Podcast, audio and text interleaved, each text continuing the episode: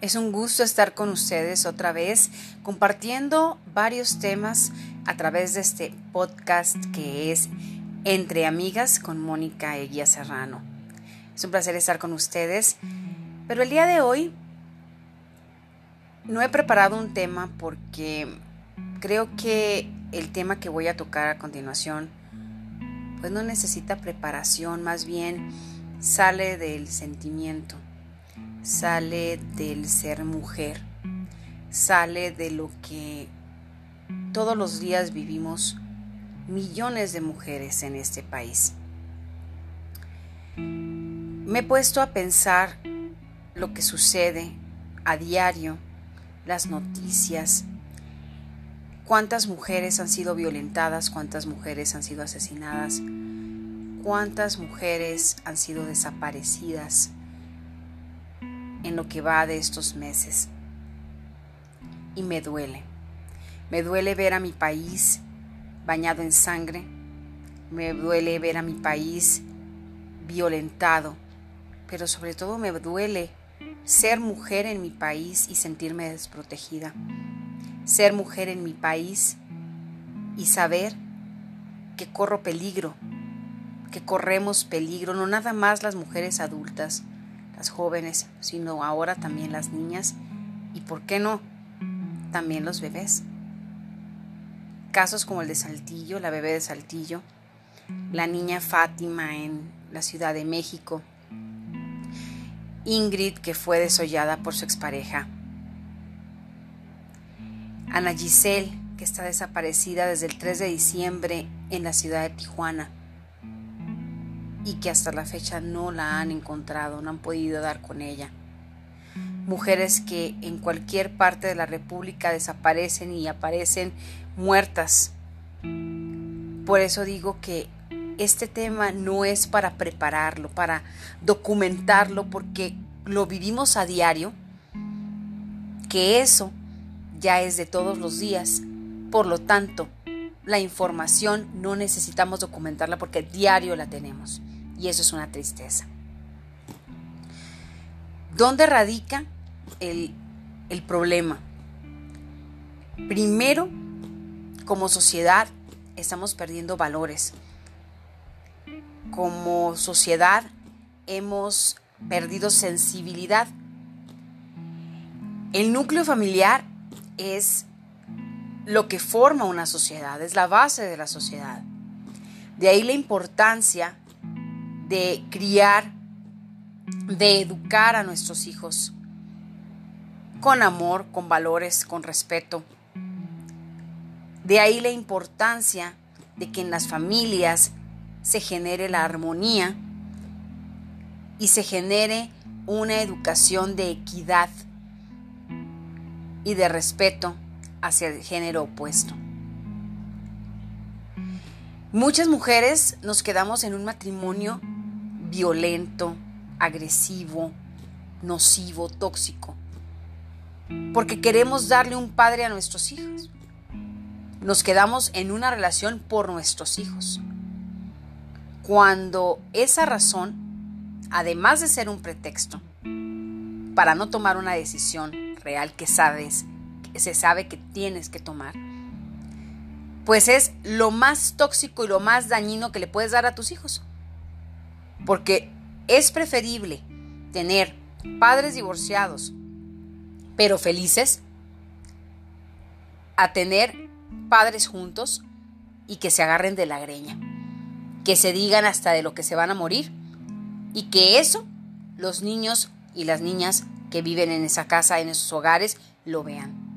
Los niños no son muebles, los niños todo absorben, los niños no son algo que está estático y no se dan cuenta los niños se dan cuenta de todo.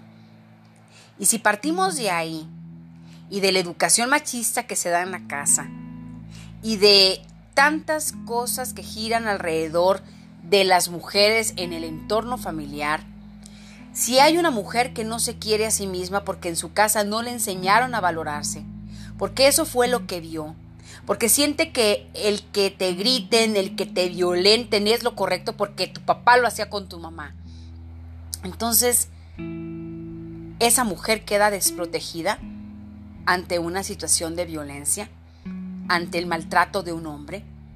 ¿Por qué? Porque cree que es normal. Porque no tiene la autoestima alta. Porque obviamente el amor propio lo tiene en el suelo. Y porque cree que eso se merece.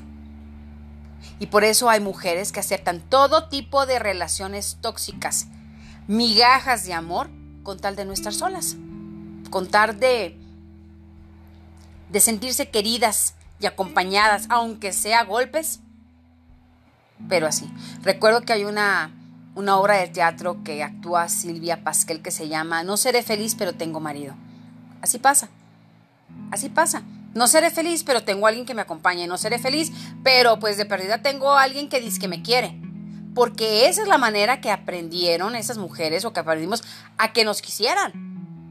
A base de golpes, de engaños, de insultos, de, de sobajamiento, de todas esas cosas que al final lo que generan en una mujer que sufre eso es o daño psicológico o la muerte porque son mujeres indefensas.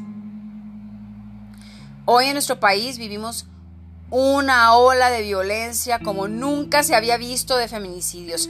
Año tras año, durante años atrás, hemos sufrido de feminicidios, pero hoy más que nunca se ha recrudecido y esto debe parar. Debe parar. Por un lado es la familia y por otro lado son las autoridades y no podemos permitir que las autoridades minimicen el problema de los feminicidios, minimicen la violencia contra la mujer, digan que no tienen tiempo para contestar o que otras situaciones en el país son más importantes que lo que está pasando. Yo era una de las mujeres que criticaba fuertemente que se hicieran pintas en los monumentos históricos. Después de escuchar las respuestas de las autoridades, créanme que, que pinten las paredes, pues ya es lo que menos importa, es lo menos importante, porque a falta de respuestas asertivas, positivas, de ayuda, de apoyo, de me voy a hacer cargo de la situación, pues lo menos que nos queda es manifestar nuestro enojo, haciéndolo notar, notar ante el mundo ante la nación y ante el mundo.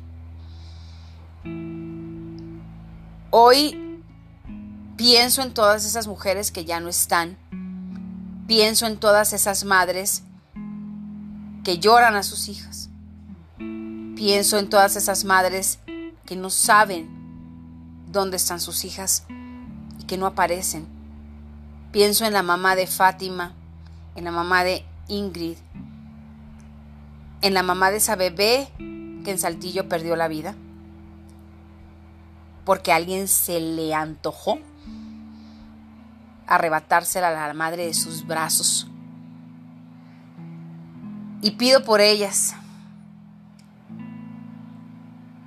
Me imagino que, que dentro de cada una de ellas hay una guerrera que todos los días tiene que salir adelante, pero que ahora tienen una causa más fuerte que es reivindicar a sus hijas, luchar por ellas y porque no les vuelva a pasar a otras mujeres lo que a sus hijas les pasó. Yo me solidarizo con ellas. Yo pienso en mi hija. Yo tengo una hija. Y tengo tres hijos. Pienso en mi hija, que ya es mayor de edad, pero que todos los días le pido a Dios que no le pase nada y que llegue y salga de su casa con bien, que regrese con bien. Y tengo tres hombres a los que debo de enseñarles cómo tratar a una mujer, cómo se trata a una mujer. Esa es mi responsabilidad como madre, como mujer. Y como persona pública aportar para que otras mujeres alcen la voz, ayudar a que alcemos la voz, apoyar a que este movimiento se escuche en todo el mundo. Todos los ojos del mundo están volteando a nuestro país. Todos. Porque en nuestro país no se está haciendo nada. Y ni siquiera las mujeres que están en el poder están haciendo algo. Son muy pocas, no son todas. No hay una solidaridad total para el problema que estamos enfrentando. Ámense, amémonos, querrámonos, cuidémonos en las unas a las otras y luchemos porque nuestro género sea respetado, porque la mujer en nuestro país sea cuidada y protejámonos las unas a las otras. Y trabajemos para que esto cambie. Nos escuchamos en otro podcast y que tengan buena tarde.